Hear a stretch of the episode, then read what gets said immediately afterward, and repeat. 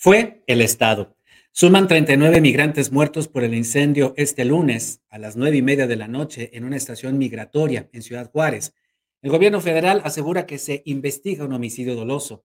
El gobierno de, Chihuahua elevó este miércoles a 39 el número de migrantes fallecidos tras este incendio ocurrido en el centro de detención de Ciudad Juárez. Santiago de la Peña, secretario de Gobernación de Chihuahua, afirmó que un total de 28 personas continúan hospitalizadas.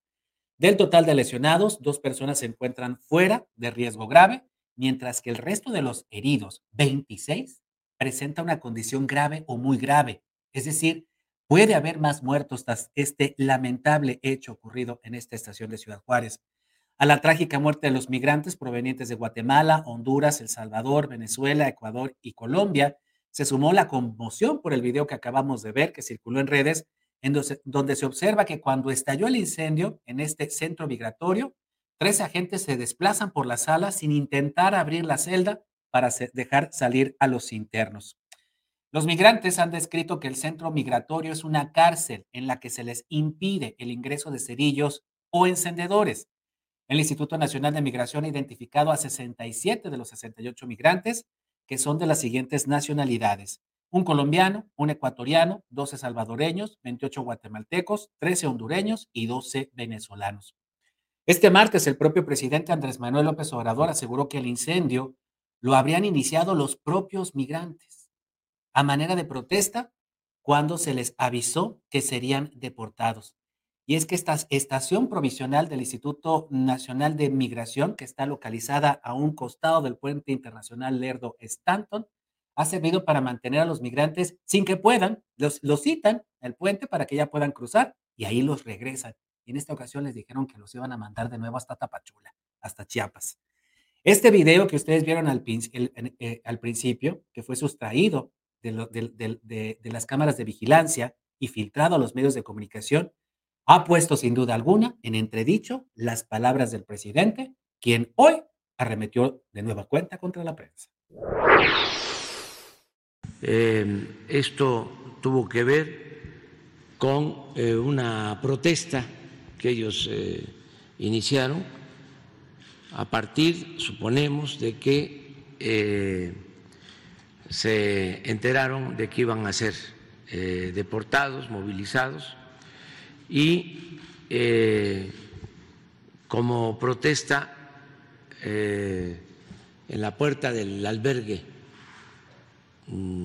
pusieron colchonetas del albergue y les prendieron fuego y no imaginaron de que esto iba a causar esta terrible eh, desgracia.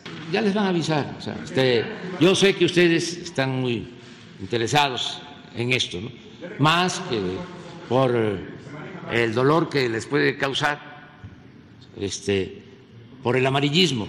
Es lo mismo que tú tienes. O sea, pero vamos, no, no, no, por eso, vamos a tener toda la información. Hoy se les va a entregar, se va a hacer una rueda de prensa. Eso es lo que les estoy diciendo. Esta rueda de prensa en la que habla el presidente se dio hace un par de horas aproximadamente con la secretaria de Seguridad Ciudadana, Rosa Isela Rodríguez, quien mantuvo este discurso de criminalización en contra de los migrantes al advertir que si estaban en este centro de detención fue por denuncias de la propia población de Ciudad Juárez, quienes los acusan de distintos delitos, de, causar desmanes. Sigue esta criminalización. Tal parecería que se lo buscaron, tal parecería que ellos mismos se mataron, tal parecería que al protestar no se dieron cuenta, pero ¿por qué no les abrieron la reja? Senadores acusaron crimen de Estado en el caso de estos migrantes. Así se puso la sesión de este miércoles allá en la Ciudad de México. Se les advirtió y se les informó de cómo estaban en Tapachula en los centros de migración. Se les informó y se les avisó de lo que estaba pasando con los venezolanos, los haitianos, los nicaragüenses en esta tribuna. Sistemáticamente se ha dejado pasar se violan los derechos, se separan a las familias, se maltratan a los migrantes, se les persigue, se les tortura. Eso es un crimen de Estado, carajo. ¿Qué tiene que pasar para que cambien la política? Lo que está pasando es una sistemática violación a los migrantes. 40 personas y nos traen un tour. Y ni siquiera una comisión. ¿Qué les pasa? Porque la reacción del presidente ha sido de una bajeza inconmensurable. Ayer, a unas horas de la muerte de los migrantes, el presidente solo dedicó poco más de dos minutos para hablar del tema. Después prosiguió en ánimo festivo a hacer bromas y a carcajearse desde Palacio Nacional. Esas personas murieron porque el Estado las encerró. Esas personas murieron porque el Estado no las trató con dignidad. Esas personas murieron porque el Estado permitió que se quemaran hasta la muerte. Fue el Estado, es un crimen de Estado. Por eso han abandonado el Pleno todos los cómplices senadores de Morena, que ahora sí no tienen ni cara para estar aquí. Y no nos vamos a escudar en el miedo, en la falta de verdad o en la omisión. Yo también y mi grupo parlamentario y el país estamos indignadas e indignados y no vamos a ocultar el sol con un dedo. No lo vamos a hacer. Estamos pidiendo justicia y se va a hacer justicia. Y quiero decirles a ustedes que no estamos ni cruzadas ni cruzados de brazos. Este gobierno está haciendo lo suyo. Ojalá que sea así como dice la senadora Malu Micher. Esta tarde, organizaciones defensoras de migrantes protestaron frente a la Secretaría de Gobernación Federal allá en la Ciudad de México para exigir mejores condiciones para las personas en tránsito hacia los Estados Unidos. Rechazaron la pasividad y la indolencia con la que ha respondido el gobierno federal ante la magnitud de la muerte de 39 personas que estaban bajo custodia del Estado mexicano. Se ve en varios videos la indolencia de, la, de los polizontes de migración donde dan vueltas y vueltas viendo ya las llamas y el humo dentro de las celdas. Esto es un crimen de Estado y como tal debe ser tratado y no podemos detenernos a solo mirarlo con un poco de pasividad o de curiosidad. Esto ya es constante. México ha tenido siempre la historia de la buena recibimiento de la gente. Eso en esta etapa no se está percibiendo. En las estaciones migratorias siempre está habiendo muerte, siempre está habiendo detención. Y recordemos, entrar a un país, a México, sin ningún documento es una falta administrativa. No tenían por qué ser detenidos, no tienen por qué ser detenidos. Y nuevamente estamos aquí ante la indolencia de las autoridades porque yo no sé qué esperan para recibirnos, porque yo no sé qué esperan para contemplar la desgracia y hacer justicia para las personas migrantes. Sin duda alguna, muchas explicaciones que, que, tiene que dar el gobierno federal, porque lo que hemos visto en estos últimos dos días es que se han echado la bolita. El secretario Marcelo Ebrard asegura que, pues bueno, que están haciendo lo indispensable, mientras que el secretario de Gobernación, Adán Augusto, asegura que es responsabilidad de la Secretaría de Relaciones Exteriores. Aunque el Instituto Nacional de Migración depende de la Secretaría de Gobernación, el secretario de Gobernación asegura que por un acuerdo es cosa de Marcelo Ebrard. Al final de cuentas, ¿quién va a responder sobre ello?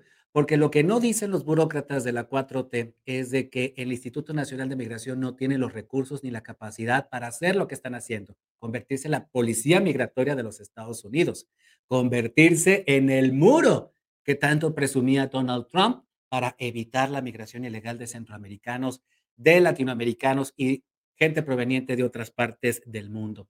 Lo que no dicen es que no hay recursos y lo que no dicen tampoco es que tienen que contratar empresas privadas para este tipo de tareas que no tienen la capacitación suficiente. Y ahora van a meter a la cárcel a gente que hace lo que puede, que se asusta, que seguramente no supo qué hacer en un momento de esos y dejaron morir a 39 personas quemadas, asfixiadas por el fuego. Fíjense nada más. Durante la audiencia general en la Plaza de San Pedro, allá en Roma, este 29 de marzo, el Papa Francisco pidió orar por las víctimas de este incendio allá en Ciudad Juárez. Recemos por los migrantes que fallecieron ayer en un trágico incendio en Ciudad Juárez, México, para que el Señor los reciba en su reino y dé consuelo a las familias.